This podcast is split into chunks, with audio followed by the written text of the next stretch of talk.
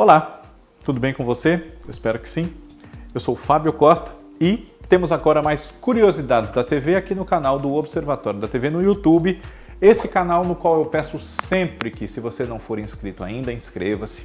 Ative as notificações para não perder nenhum dos meus vídeos e também da Kaká Novelas, do Cadu Safner, do Cristiano Blota.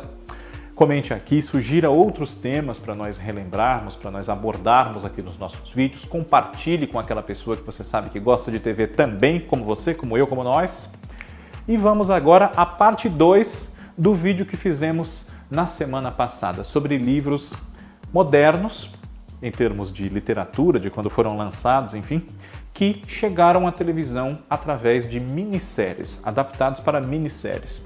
O nosso gancho na semana passada foi a exibição, agora pelo canal Viva, de A Casa das Sete Mulheres, escrita pela Maria Adelaide Amaral e pelo Walter Negrão a partir de um romance da Letícia Wierchowski, que é um romance muito bom, inclusive.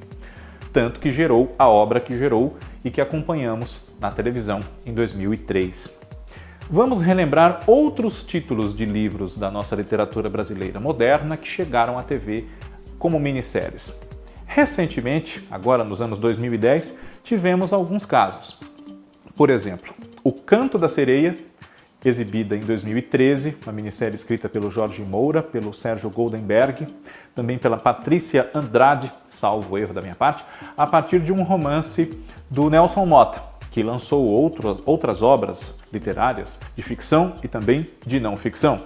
Noites Tropicais, que ele escreveu, falando sobre a sua própria trajetória em meio a muitas revoluções culturais aqui no Brasil no século XX, vale a pena você conhecer se não tiver lido, inclusive.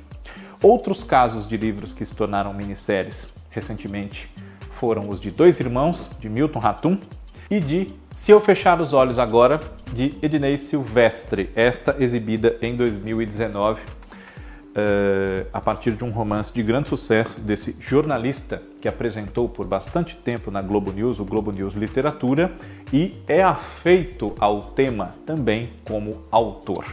Outros títulos, não só na TV Globo, foram originados de livros recentes ou de um passado muito próximo, que podem entrar nesse nosso recorte aqui das curiosidades da TV.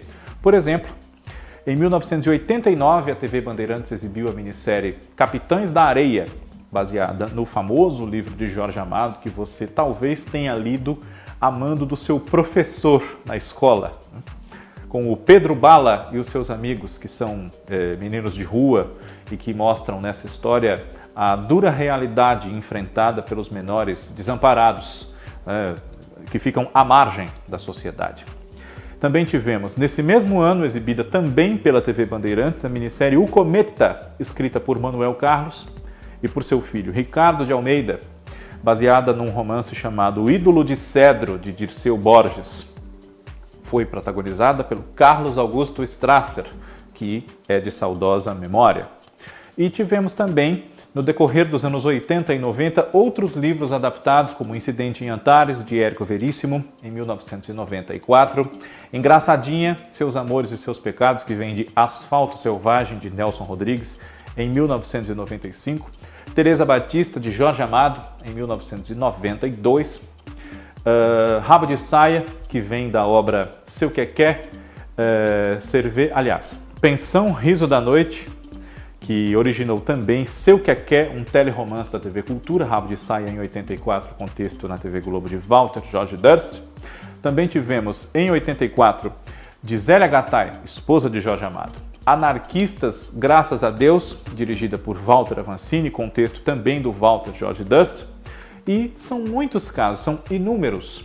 Mas o que fica é o incentivo a que você leia esses livros, que às vezes são mais conhecidos pelos, pelo fato de terem sido adaptados para a televisão, e compare, veja o que foi aproveitado pela televisão, o que talvez não, o que o autor teve que desenvolver para essa nova forma de contar a história, utilizando-se de imagens, de ganchos, da divisão em capítulos, durante um tempo que acaba tendo muito mais texto do que o romance original.